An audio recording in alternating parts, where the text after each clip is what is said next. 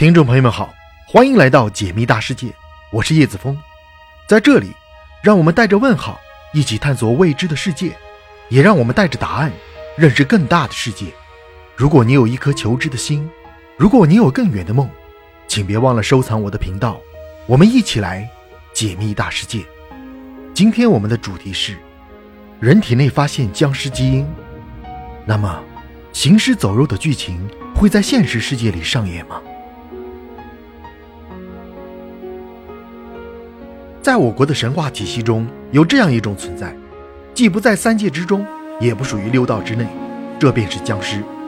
传说僵尸拥有特殊的体质，不老、不灭、不死，是无法进入轮回之中的。如今，随着科学的发展，僵尸这种生灵已经变成了人们的笑谈，相信僵尸存在的人也越来越少。然而，在科学研究中，有很多人都对僵尸的形象产生了兴趣。一些专家认为。僵尸形象的出现和僵尸基因有很大的关系，因为在人死后的这段时间内，人体内的僵尸基因将会异常活跃，试图将主人复活。那么，这个僵尸基因是什么东西呢？它真的有如此强大的能力吗？我们来到这个世界上，总会对身边的一切充满疑惑。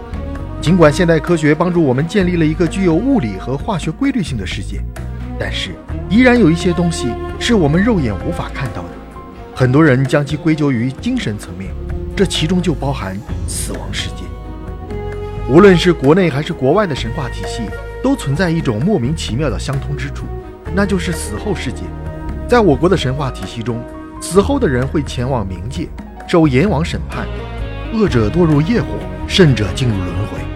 而西方的神话体系也大同小异，上帝和撒旦。宙斯和哈迪斯，这些神灵对应着天堂和地狱，也对应着人类死后的去路。为了探究人类死后的所见所闻，西方科学家曾多次进行濒死实验。英国南安普顿大学还特意提供了科研经费，对相关领域展开了长时间的调查。实验小组在征得同意后，从世界各地搜集了两千多位濒死者的信息，并且对他们展开了长期的跟踪调查。希望能查明濒死者在死亡时的意识情况，从而窥探冥界的一角。在实验过程中，科学家发现，濒死者在死亡后仍旧会经历一个较为活跃的阶段。尽管在这个阶段中，死者的呼吸已经停止，心脏也已经停止跳动，但他们的脑细胞依旧充满活力。经过多个信息样本的取证后，科学家找到了这一现象背后的秘密。原来，在人类死后，脑细胞依旧会维持一段时间的运作，而且这段活动的时间基本可达一到十二个小时。这样的结论听起来似乎不可思议，但是它的背后和僵尸基因的运作有着密不可分的关系。严格意义上讲，僵尸基因并不是人类与生俱来的，它的存在和细胞息息相关。在人体内有一种神经胶质细胞，它是一种炎症细胞，会在人类死后进行生长。并且长出相应的丝状附属物。大约十二小时后，这种细胞的活性将会达到顶峰，随后就是一段衰落期。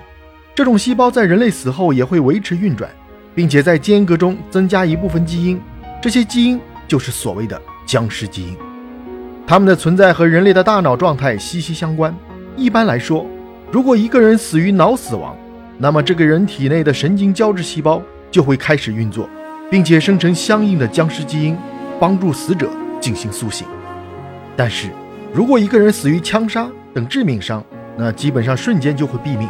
在这段时间内，僵尸基因完全无法凝聚成型，自然也无法帮助人类进行复苏。因此，从这个角度看，僵尸基因的存在是为了保护我们的大脑，也是赋予大脑第二次生命的关键所在。僵尸基因往往会采用微电波的形式，对逝者的大脑进行唤醒。它会释放一些神经电，从而刺激人类大脑的神经元，使大脑中的一些关键细胞苏醒，相当于我们叫人起床的服务。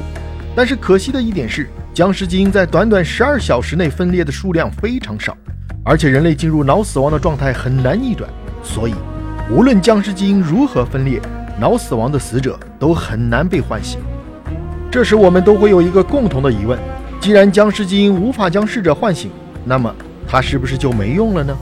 答案是否定的，因为僵尸基因还有另外一个不为人知的功效——抗癌。癌症一直是这个世界上最可怕的东西。过去的人往往会谈癌色变，直到今天，我们依旧没有一个很好的办法来控制人类癌细胞的扩散。但是在地球的诸多动物中，有这样一种动物做到了，它就是大象。在科学家的长期研究中，大象体内的细胞数量是人体的一百多倍，就连僵尸基因的数量也远超人类。正因如此，大象是所有动物中患癌概率最低的生物。在僵尸基因中，还有一种具备抗癌属性的基因。那便是 LIF6 基因，它能够有效地抑制癌细胞的扩散和发展，对动物的身体健康起着重要的作用。如果动物体内的基因序列在运行过程中出现任何问题，LIF6 都会在第一时间内进行反应，甚至将这些发生异变的不合适细胞进行清除。但是 LIF6 的机制很难在人体内进行发展，主要是因为人体内的僵尸细胞数量太少。因此，LIF6 很难为人类排除癌变的困扰。因此，僵尸基因存活于人体内，在人类死后才开始运作。但是由于数量的限制，它无法发挥出真正的功用。很多时候，即便它拼尽全力，也无法叫醒一个脑死亡的逝者。但是，随着我们对僵尸基因的进一步研究，我们对它的认识也在不断的丰富。僵尸基因只是我们探索人体路上的普通一环，除它之外，人体内。还有很多的奥秘等着我们揭开。